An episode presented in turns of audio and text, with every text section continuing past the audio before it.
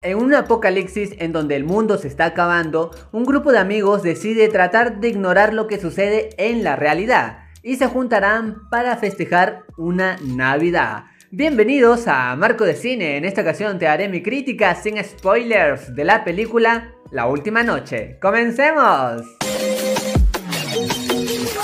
Seguramente con la sinopsis o el tráiler ya te puedas imaginar de lo que se trata esta película. ¿Qué harías tú en un apocalipsis? Y esto se refleja en nuestros personajes desde el primer minuto y es parte de su enganche. Y ojo con esto no te quiero decir que sea perfecta, porque si uno ve por ejemplo cómo fue avanzando esta historia, debo de mencionar que la primera parte si bien a mí me atrapó, es como que más de lo mismo y recién ya desde la mitad hacia el final la historia en verdad toma una energía adicional. Esto también se logró a un buen cast porque definitivamente todos los actores hacen un trabajo increíble. Y ya que te mencioné esta diferencia sobre la primera y última parte, en verdad, la primera parte, ¿qué te puedo decir? Es más como una comedia, no tanto de chistes, sino más bien de lo mismo, una reunión familiar, reuniones de amigos y situaciones que si bien gustan son muy pero muy predecibles. Y ya después de trasfondo comienza a haber un mensaje, mejor dicho, una reflexión importante.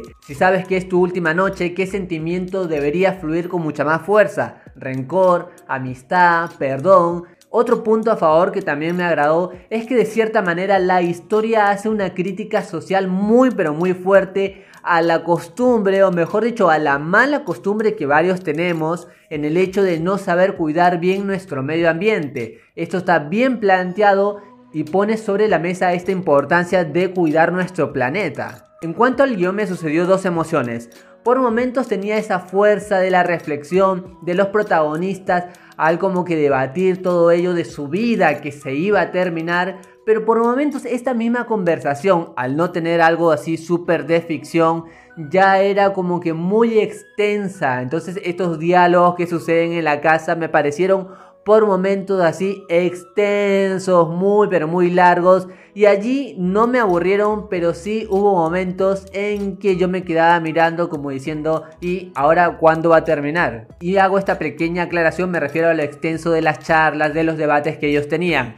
Menos mal que ya como que desde la tercera parte que vendría a ser después de la mitad, esto se reduce considerablemente y es allí en donde ya el final es como que muy pero muy cercano y uno por allí puede saber cómo va a terminar toda la historia. Allí es que la película sube mucho de nivel. Inclusive hubo algunas conversaciones entre padre e hijos que fue algo desgarrador porque definitivamente esto debe ser duro, ¿no? Ver que todo se va a terminar y decirle al hijo como que esto a mí me llegó al corazón y el diálogo y los sentimientos estaban muy bien realizados que se transmiten en el espectador. Una película que tiene lo suyo, no aburre en ningún momento, pero tiene como que el hecho de que demora en cuajarse, de completar todos los elementos que tiene, pero sin embargo, si le das una oportunidad y un poquito de paciencia, créeme que no te va a decepcionar. Y por todo lo mencionado, yo a la última noche le doy 3 moneditas de oro de 5. Realmente es una historia entretenida, reflexiva, tiene algunos puntos que se pudieron haber manejado mejor,